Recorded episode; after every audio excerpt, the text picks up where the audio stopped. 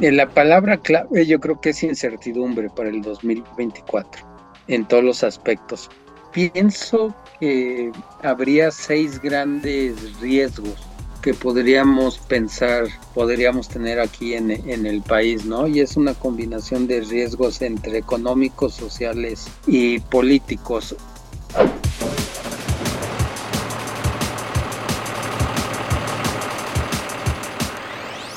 Bienvenidos a Ruta TIT, un espacio de conversación en el que platicaremos con los personajes más relevantes del autotransporte en México, para escuchar de viva voz sus puntos de vista sobre los hechos y eventos de mayor impacto para el sector. En cada emisión abordaremos un tema de gran interés para los empresarios transportistas y de logística, con la misión de acercarles información de primera mano para comprender la realidad del sector y apoyar en su profesionalización y crecimiento. Rastrea tus unidades, conoce el rendimiento de combustible o inclusive deténlas en caso de alguna incidencia. Con el sistema Enlace Freightliner puedes contar con eso y mucho más. Conoce más en freightliner.com.mx y mejora la rentabilidad de tu flota. ¿Qué tal amigos de Ruta TIT? Qué gusto que me acompañen de nueva cuenta. Me toca sustituir a mi compañera y colega Daniela Rodríguez, la titular habitual de este espacio, Ahora sí, para comenzar y déjenme entrar en materia de este podcast, pues vamos a tener una entrevista que seguramente les va a ayudar mucho a planear o a rectificar algunos planes que tal vez ya tengan en su planeación de 2024, porque hoy vamos a abordar expectativas económicas y hoy vamos a tener para ello a un entrevistado que seguramente con su experiencia y con todo este conocimiento que trae nos va a ayudar mucho a sacarle valor a esta, a esta conversación. Para no hacerles más el cuento largo, déjenme presentar a nuestro invitado. Él es Carlos Palencia Escalante, analista económico y político y asociado en SEO, Consultoría Estratégica y Your Sourcing. Hola Carlos, ¿cómo estás? Bien, bien, buenos días. ¿Cómo estamos? Espero que todos bien también por allá. Antes de comenzar, ayúdanos a, a que la audiencia te conozca un poquito más, ¿por qué nos cuentas de manera breve una parte de tu trayectoria y una semblanza? Mira, soy eh, de formación economista. Algunos dicen de, de, de, formación, pero no, de formación estudié economía y la carrera, digamos, el desempeño profesional siempre ha sido en organismos empresariales, algunos que se tenían en relación con la Unión Europea, Incluso me tocó estar en las negociaciones del primer tratado de México con la Unión Europea, pero ha sido a través de organismos de manufactura, manufactura de transformación, industria textil, en cuestiones de la industria manufacturera o maquiladora de exportación, y es en donde me he desempeñado, más bien en el área del sector privado, en donde les he estado dando asesoría, y muy vinculado con las empresas. Entonces, muchas gracias por la invitación a platicar con ustedes sobre qué depara el 2024 y algún recuento del 2023. Perfecto, Carlos. No, sin duda nos, nos vas a ayudar mucho en este objetivo. Para comenzar esta conversación, pues cuéntanos cuál es tu balance de 2023, qué observaste y cuáles la los aspectos que consideras que también van a tener relevancia en 2024. Me gustaría empezar eh, con un recuento, digamos, del ámbito o del contexto mundial, porque ese es en el que nos vamos a insertar como país. Seguimos em, inmersos en dos efectos internacionales. Uno, pues las secuelas de la pandemia del COVID-19 y el otro que fue la guerra, o sigue siendo la guerra entre Rusia y Ucrania, factores que de una u otra forma alteraron el orden económico eh, mundial. Lógicamente México, al ser un participante, nos pegó.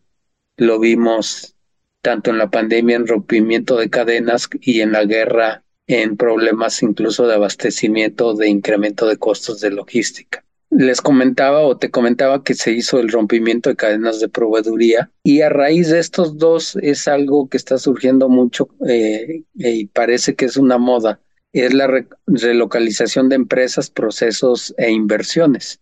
El famoso nearshoring, otros le dicen el friendshoring, etcétera.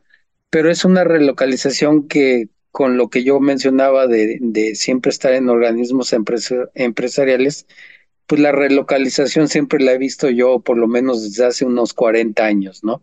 Llámale maquila, llámale Tratado de Libre Comercio México, Estados Unidos, etcétera. Pues esa es una relocalización estratégica y ahora se le llama nearshoring.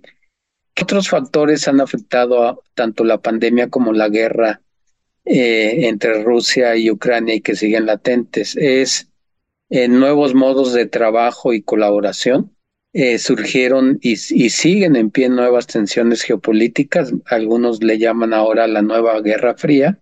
Hay avances en medicina y sistemas de comunicación, se volvieron más ágiles en esos dos sectores pero también lo vimos en el sector de logística, de manufactura, de movilidad de las personas, en general del comercio, la volatilidad en costos de logística y energéticos.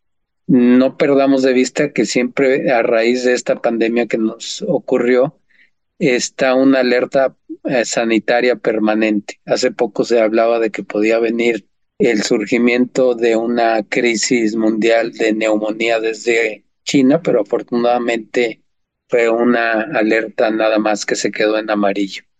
¿Qué hizo estos dos efectos?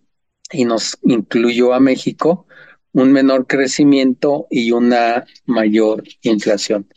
Ese es el contexto, digamos, mundial en el que nos hemos eh, desempeñado en el último año. Muy bien, Carlos. Y, y también ayúdanos ahora a tener clara cuáles son las expectativas que tienes tú para 2024. Sí, en la parte de los indicadores que nos puedan interesar, como el PIB, la inflación, el tipo de cambio, las tasas de interés. ¿Cuál es la expectativa que tienes tú al respecto de esto? ¿Cuál será ese comportamiento que podamos observar hacia la, por lo menos la, el primer trimestre del año? O, pues si tus expectativas, como dicen, si tu bola de cristal incluso llega más allá, pues adelante.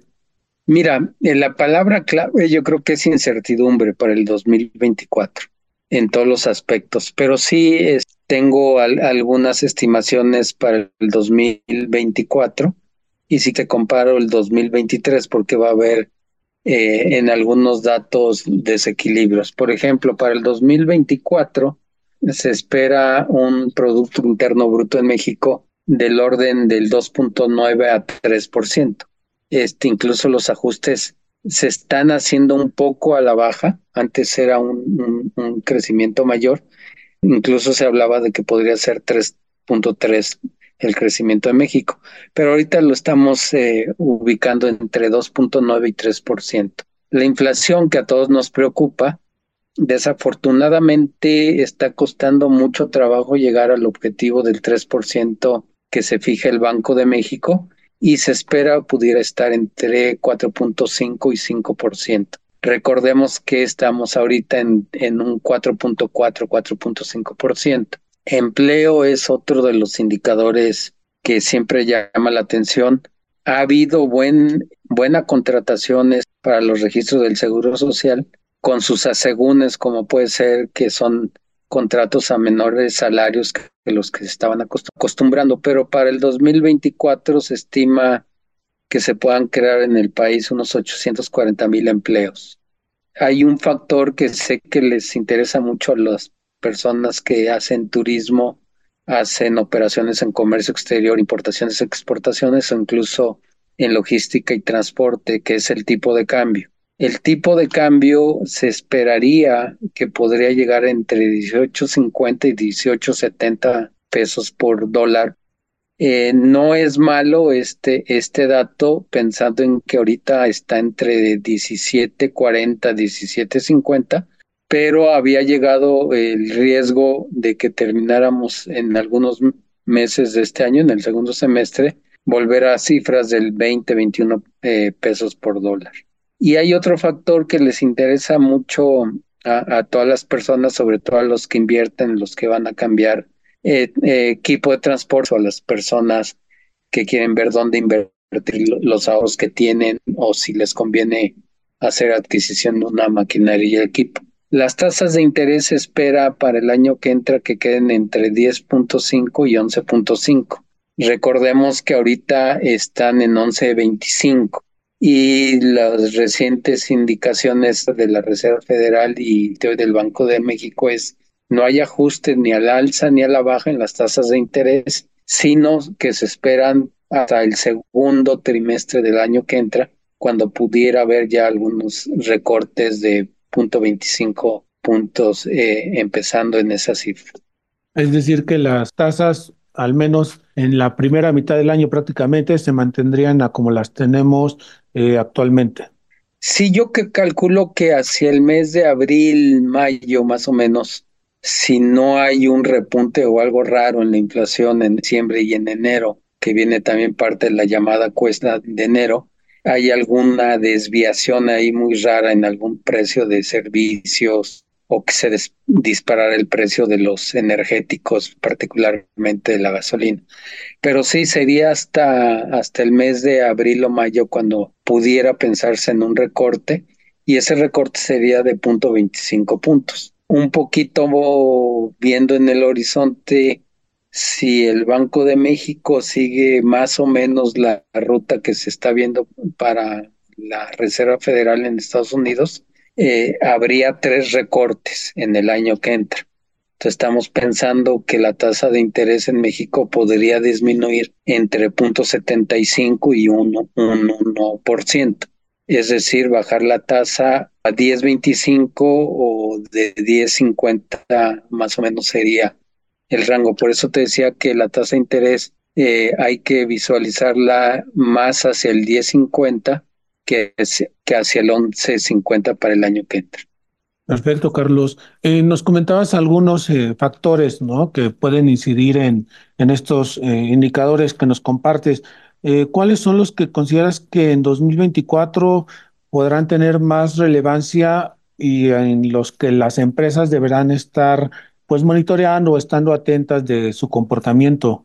Pienso que habría seis grandes riesgos que podríamos pensar, podríamos tener aquí en, en el país, ¿no? Y es una combinación de riesgos entre económicos, sociales y políticos. Uno eh, tiene que ver, digamos, con las finanzas públicas, que siga siendo mucha presión el alto déficit presupuestario que se está o que ya se aprobó para el 2024, porque esto presionaría la inflación presionaría las tasas de interés, es decir, que fuera más difícil hacer los ajustes a la baja. Y hay otra característica que si se descompone el escenario, digamos, de estabilidad fiscal y financiera de México, podría haber una disminución en la calificación que hacen las eh, calificadoras internacionales sobre el país, ¿no?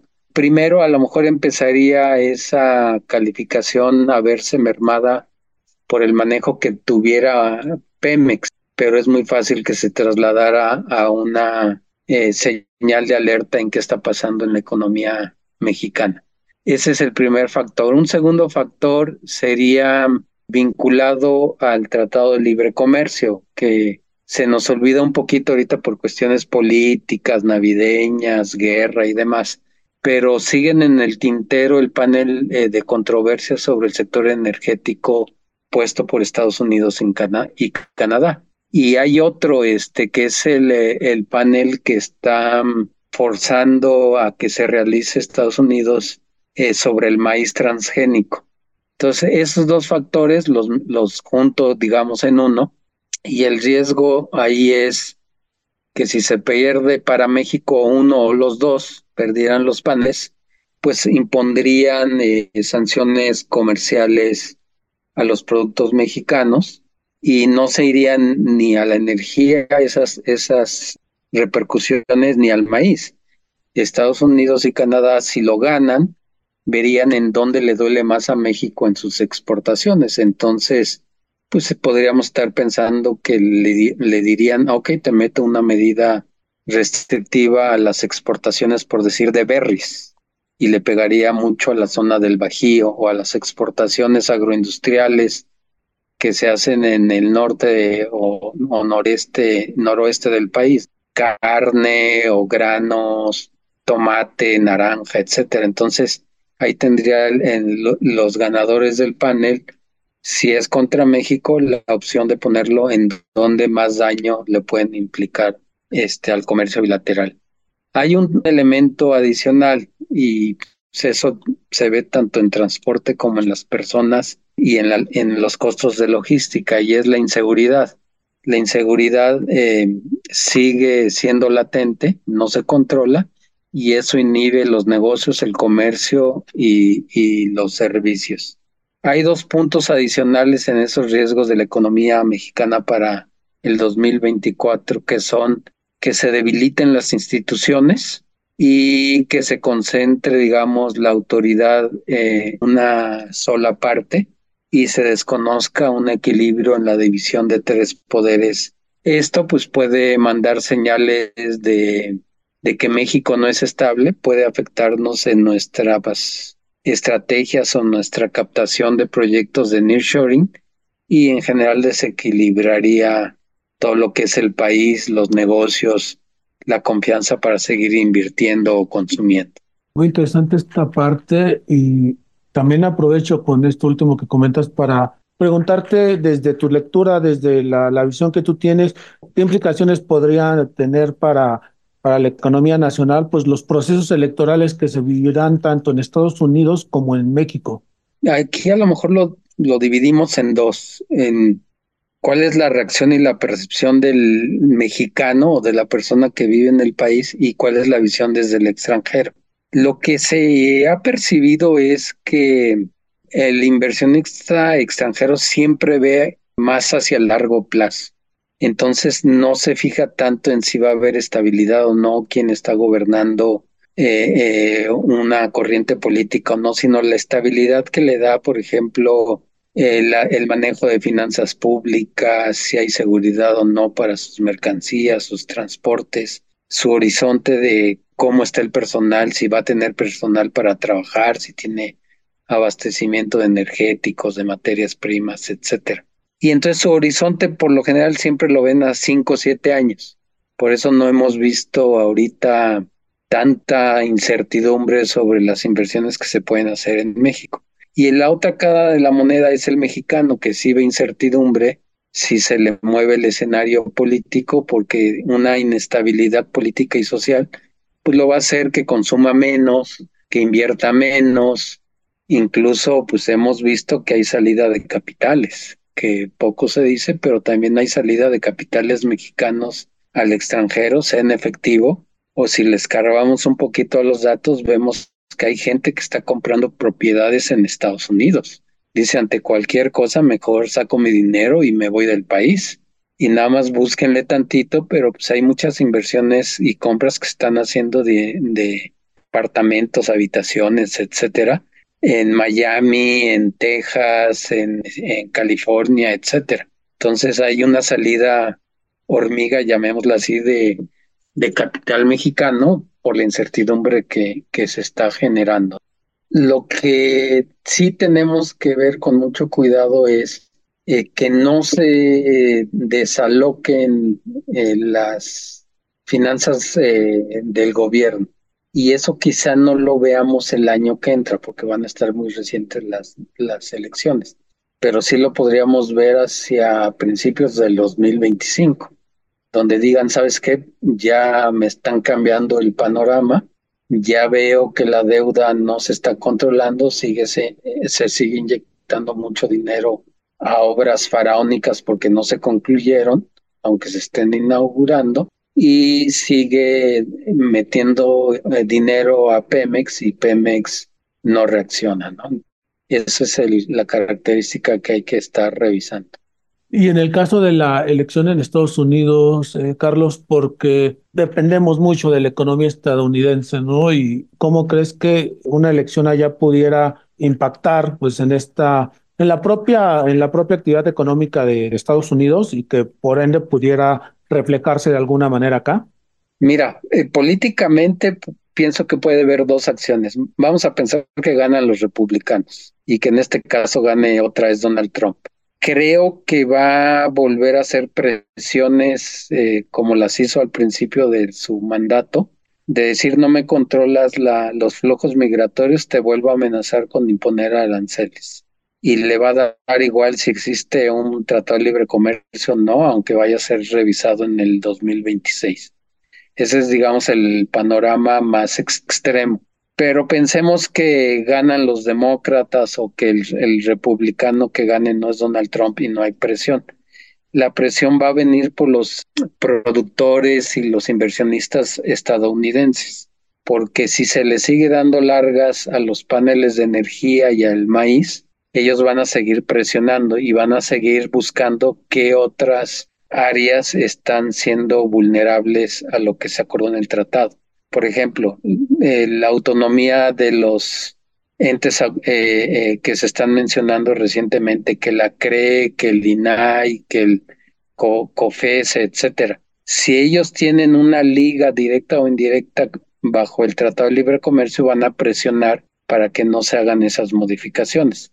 Si es complejo el 24, nada más que hay que tener en cuenta que si el dinero no tiene frontera, el inversionista va a presionar el, el, capital americano en tener las mejores condiciones y garantizadas sus inversiones aquí en el, en el país, ¿no? Y hay otro factor que se podría incluir ahí, que es el de seguir las revisiones de las condiciones laborales en las empresas mexicanas, por lo menos que exportan a Estados Unidos las revisiones de si están cumpliendo los parámetros sindicales, si está habiendo libertad de afiliación y cómo se están llevando a cabo esas, esos derechos laborales.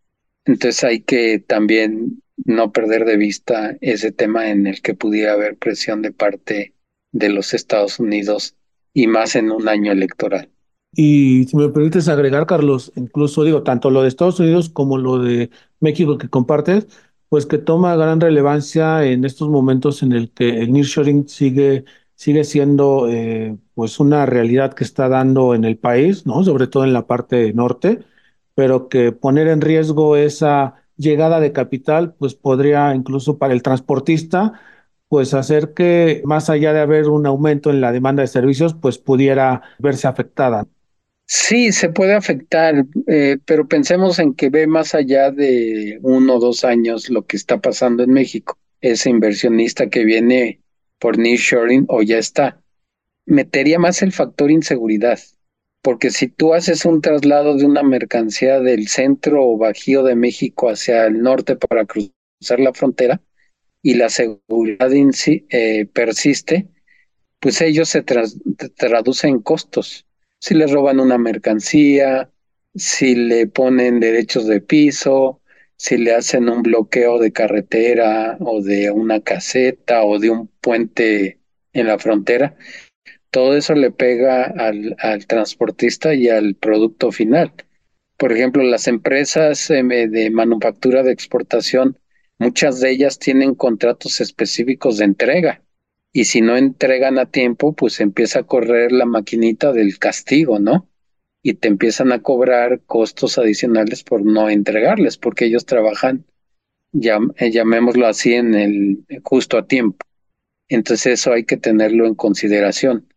Entonces me iría más a costo de logística por la incertidumbre que a un costo político de qué va a pasar en Estados Unidos y México solo para dejarlo como bien planteado para nuestra audiencia, en la parte inmediata tiene más relevancia la parte de la inseguridad y será uno de los indicadores que les permitirá conocer la certidumbre y los riesgos que pudiera estar enfrentando, digamos, eh, el nearshoring, si hay una escalada en cuanto a el robo de transporte, no todo es lo que es el robo de mercancías o incluso la violencia que termina afectando tanto a la sociedad como a las vías de comunicación.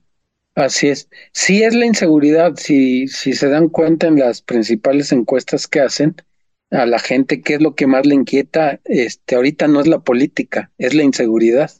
Aunque se dice que ha bajado homicidios y demás, pues le sigue preocupando la inseguridad, gente desaparecida, extorsiones, como hemos visto ya manifestaciones de la gente que no aguanta, los derechos de cobro, este, para producir y no estamos hablando de grandes empresas, ya le piden derecho de, de piso y de operación a tortillerías, polleros, transportistas, repartidores.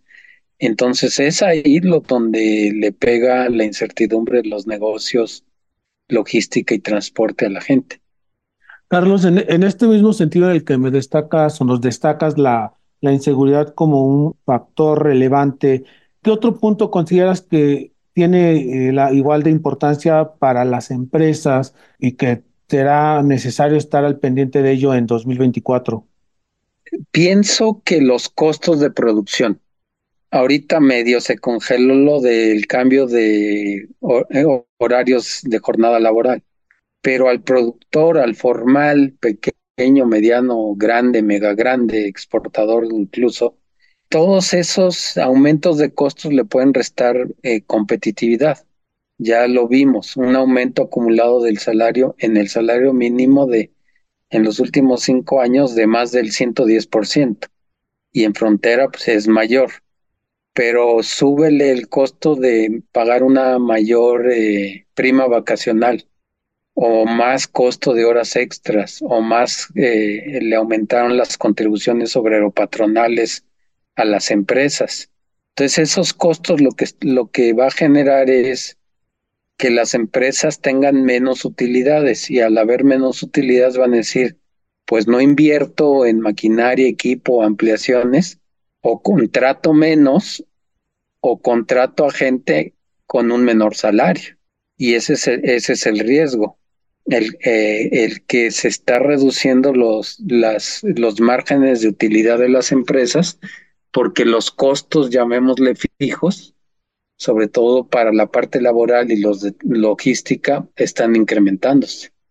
Y Carlos, esto los, los podría, podría llevar a que de la misma manera en que los costos incrementan, las tarifas eh, incrementen y esto ya se lleve a la, a la cadenita de que todo va subiendo, todo va subiendo y a fin de cuentas repercuta en la parte de, la inflación?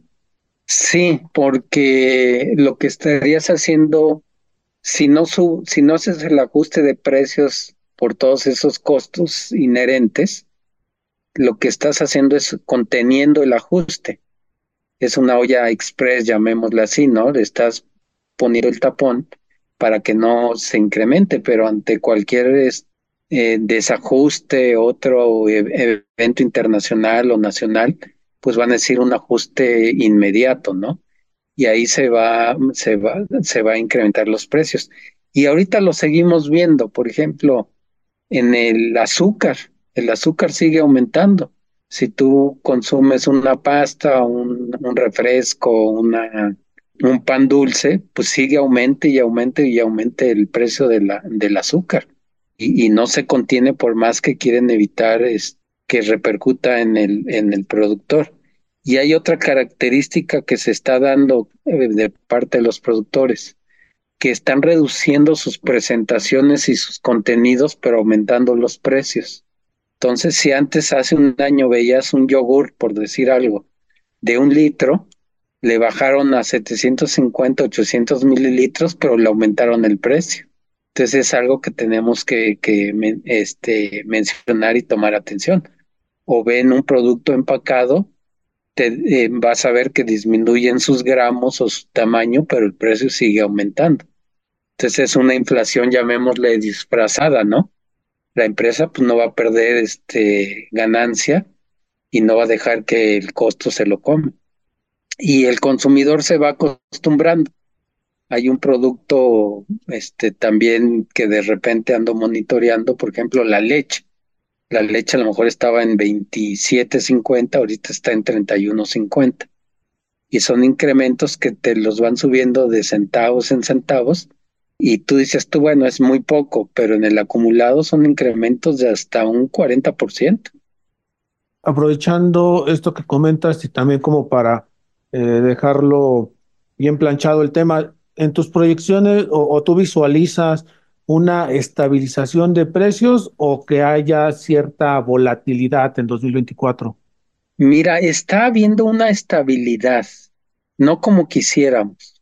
O sea, la inflación no, ha bajado como quisiéramos y lo más difícil es llegar al objetivo del 3%. Ahorita puede estar en el 4, 5, 4, 7% más o menos, pero llegar al 3 va a ser muy difícil pero sí hay esa tendencia, incluso no solo al consumo, al productor también. Los recientes datos dados por el INEGI mencionan que los, eh, eh, los precios al productor en México también están bajando. Entonces esa es buena señal. Si no suben los precios al productor, no habría por qué subirle los precios finales a la venta. Entonces, si se emparejan esos dos, la inflación general por servicios, por energía, gasolina, eh, algunos servicios como internet, transporte, etcétera, y el, y el precio al productor de sus materias primas también se está controlando o va a la baja, pensaríamos que la inflación va a tender a, a no subir por lo menos eh, como estuvo hace un año, año y medio, entre 9, 9 y medio por ciento, ¿no? Entonces yo sí pensaría que los precios se queden más en el orden de, de lo que está ahorita y una inflación pues no mayor a 5%, que es manejable, digamos. Muy bien, Carlos. Eh, para ir preparando eh, el cierre de este episodio, me gustaría que nos compartieras algunas eh, recomendaciones, algunas estrategias que recomiendes a las empresas para eh, implementar en su empresa y poder ir eh, mitigando los riesgos que observas para 2024 y pues también para aprovechar las oportunidades que pudieran venir en estos próximos 12 meses. Pues la primera recomendación sería es personas, empresas y demás, no reaccionar este agresivamente o irreflexivamente, ¿no? O sea, primero, antes de tomar una decisión, revisar cuál es el, eh, el escenario, cuáles son las opciones que, que puedes eh, tener o no. Eh, si vas a contratar, ver si realmente necesitas hacer una contratación, bajo qué condiciones, hay una característica que también se tiene que revisar y como recomendación, si se llegara a probar, porque en febrero creo que la vuelven a meter, la idea de la reducción de la jornada laboral, lo que hay que ver es cómo ajustas tus turnos. Mm, no es factible que una persona le digas, oye, te voy a bajar a 40 horas la jornada, pero te voy a pagar menos ese es un problema que hay que tener latente, la comunicación con los trabajadores sindicalizados o no, porque te van a decir, oye, era un derecho adquirido. Me reduces a 40 horas, pero no me puedes reducir eh, el equivalente a 8 horas mi salario. Entonces hay que ver las negociaciones de salarios y de prestaciones. La otra recomendación es, eh, si van a invertir, quizá yo, si no es primordial esa inversión, y, o consumo, digamos, vía crédito, yo no lo recomendaría hacerlo en los próximos seis meses si no es primordial. O sea, si estás pensando comprar una maquinaria, pero puedes aguantar unos seis meses, o estás pensando hacer un viaje eh, que te va a costar en dólares o, o a costo elevado el hotel, el transporte, pues trata de hacerlo no antes de, digo, después de seis meses porque el, la, el pronóstico es las tasas comienzan a bajar este, en el segundo trimestre o, o en el primer, a principios del primer semestre del año que entra. Y los precios, si no suben, pues empezarán a, manifestar una estabilidad, ¿no? Entonces yo creo que nos podemos apretar los cinturones como empresas, consumidores, inversionistas, quizá en estos próximos seis meses o primer semestre del año que entre. Ese es, eh, más o menos serían las recomendaciones en general. Cautela y como decía al principio, es un año de mucha incertidumbre, no solo por las elecciones en Estados Unidos y las de México, sino que en 70 países, si mi memoria no me falla, en el mundo va a haber elecciones entonces va a haber una reestructura mundial seguramente para el año que entra. Sí, más, más de 70 elecciones y que hacen esto ya un, un año electoral sin precedentes, si no mal recuerdo. Sí, sí, sí, es algo inaudito y pues, todos esos escenarios se tienen que llevar de la mano también con los efectos del, del clima, ¿no? Hay un punto que, que siempre es negativo, como es la destrucción que pudo haber en Acapulco, pero si fríamente se le ve el lado positivo, pues eso te va a incentivar sectores, por ejemplo, como construcción, ¿no? O para ustedes el transporte, o sea, llevar todo a Acapulco, pues es una, una reactivación forzada, llamémosle así, eh, por una catástrofe. Pero siempre va a haber alguien que pueda ser beneficiado, ¿no? El, constructor, el, proveedor, el transportista, este, los que van a dar los servicios de reconstrucción. Entonces es otro elemento que hay que tener en mente, ¿no? Cómo está jugando el medio ambiente en todas estas eh, cuestiones. Y la última recomendación es, pues yo creo que exigir estabilidad, ¿no? O sea, no dejarse engañar. Si las cosas van bien, pues aceptarlas, pero donde estén mal, pues hay que forzar para que cambien y en caso en el transporte, pues que te garantice seguridad en tus vías y en tu mercancía.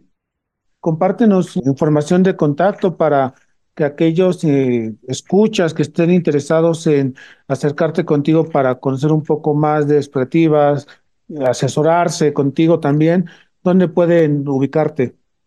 Sí, mira, te doy un correo electrónico y un teléfono. El correo es eh, carlos.palencia arroba seoconsultores.net, todo junto, seoconsultores.net.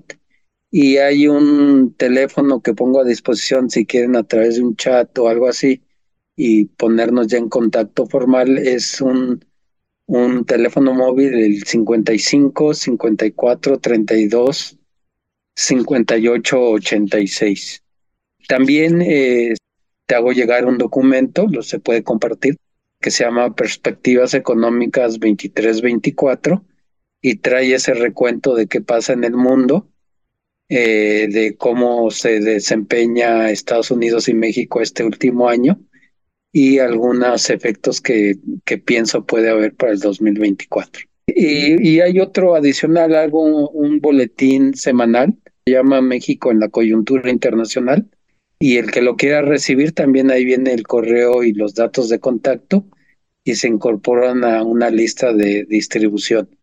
Perfecto, Carlos. Sí, nosotros lo, lo pondremos a, allá al alcance de nuestra audiencia en nuestro portal de tit.com.mx y ahí tendrán este material de, de apoyo y de consulta para saber qué, qué depara 2024 y a través del correo que ya nos compartes, ahí pueden también eh, enviar esta solicitud para sumarse a esta lista de distribución. Te agradezco mucho eh, el tiempo y la posibilidad de platicar contigo. Seguiremos en contacto. Los invitamos a mantenerse informados de la actualidad del autotransporte en nuestro portal www.tit.com.mx y en nuestras redes sociales. No olvides activar las notificaciones para enterarte cuando un nuevo episodio esté disponible. Recuerden que nos encontramos el próximo episodio en la ruta correcta, por supuesto, en la ruta TIT.